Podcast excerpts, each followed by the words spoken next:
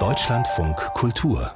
Buchkritik die österreichische Schriftstellerin Birgit Birnbacher war mal Sozialarbeiterin, bevor sie auf einmal mit ihren Romanen die Kritiker begeisterte und danach dann jede Menge Preise abräumen konnte, darunter auch den Ingeborg Bachmann Preis. In ihrem neuen Roman Wovon wir leben steht nun eine Krankenschwester im Fokus. Wovon wir leben, so heißt die Geschichte, Carsten Huck hat sie bereits gelesen. Guten Morgen. Guten Morgen.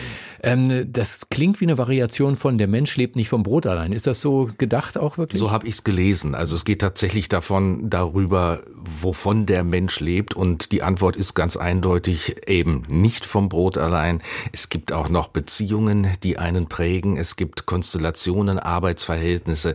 Also das ist ein Zentrum in diesem Roman von Birgit Birnbacher, was kann ich tun, damit mein Leben mit der Arbeit eine Balance findet? Also wie ordne ich mich ein in die Verhältnisse? Wie sind die Verhältnisse selber, die Arbeitsverhältnisse? Sind sie mir gegenüber feindlich oder sind sie wohlwollend? Wie gehe ich damit um? Und das erzählt sie anhand der Geschichte einer Krankenschwester Julia. Die ist die Hauptfigur. Ist sie auch die Ich-Erzählerin? Sie ist die Ich-Erzählerin. In diesem Roman ist die Ich-Erzählerin. Im letzten Roman hatten wir noch die auktoriale Perspektive. Hier ist es tatsächlich so, dass Julia ihre Geschichte erzählt. Sie hat ihren Beruf verloren, also ihren Job verloren. Den Beruf hat sie natürlich noch. Den Job hat sie verloren, weil sie am Rande eines Burnouts äh, in der Verwirrung einer Patientin ein falsches Medikament gegeben hat. Das hatte lebensbedrohliche Konsequenzen. Die Frau konnte gerettet werden, aber Julia wird krankgeschrieben und äh, es wird ihr klargemacht, dass sie nach dieser Krankschreibung dann ihren Job verliert und sich was Neues suchen muss. Und da sie wirklich nicht genau weiß, was sie machen soll und auch eine Art Lebenskrise hat. Das Verhältnis mit einem Arzt ist auch nicht so ganz toll, weil der kriegt jetzt äh, das dritte Kind. Äh, mit seiner Frau. Mit seiner Frau, was er ihr beim Candlelight Dinner dann erzählt und sagt, ja, also Marie kriegt noch ein Kind, also die Frau, ich habe damit ja nichts zu tun. Das findet sie alles nicht sehr charmant und sie zieht sich zurück in das Bergdorf, aus dem sie stammt und zieht zu ihrem Vater zurück ins Haus. Klingt jetzt doch einigermaßen realitätsnah. Was für ein Typ Frau ist denn diese Julia?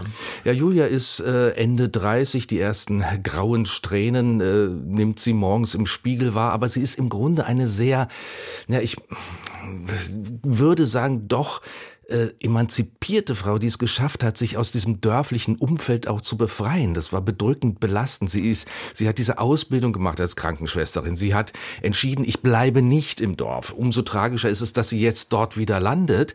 Aber sie nutzt diese Zeit, um zu sich zu kommen. Es ist die Geschichte auch einer Frau, die zu sich kommt und die ihre Ansprüche äh, wirklich ausdrücken und formulieren kann in den Beziehungen auch zu den Männern. Es gibt dann eine Liebesgeschichte in diesem Dorf. Es gibt natürlich die Familiengeschichte, die ganz schwer auf ihr lastet. Der Vater, der nicht spricht, der Bruder, der pflegebedürftig in einem Heim lebt, die Mutter, die abgehauen ist nach Italien, weil sie das auch alles nicht mehr ausgehalten hat. Und da merkt man ein bisschen, diese Frauen sind eigentlich stark. Die Mutter ist über 60 und ist gegangen.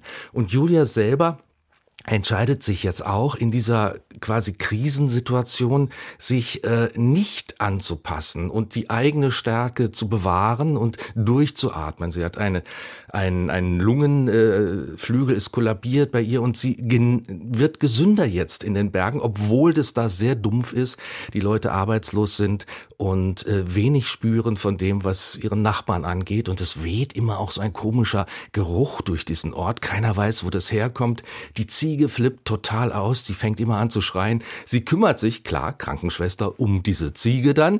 Und am Ende löst sich das auf, woher dieser Gestank kommt. Und das ist so symptomatisch. Ich verrate es jetzt nicht, aber mhm. es ist ein ganz tolles Bild, was Birgit Birnbacher da gefunden hat. Es gibt ja dieses Genre vom Dorfroman oder auch vom Emanzipationsroman oder, oder ist dieses Buch eher so eine soziologische Studie? Was würden Sie sagen?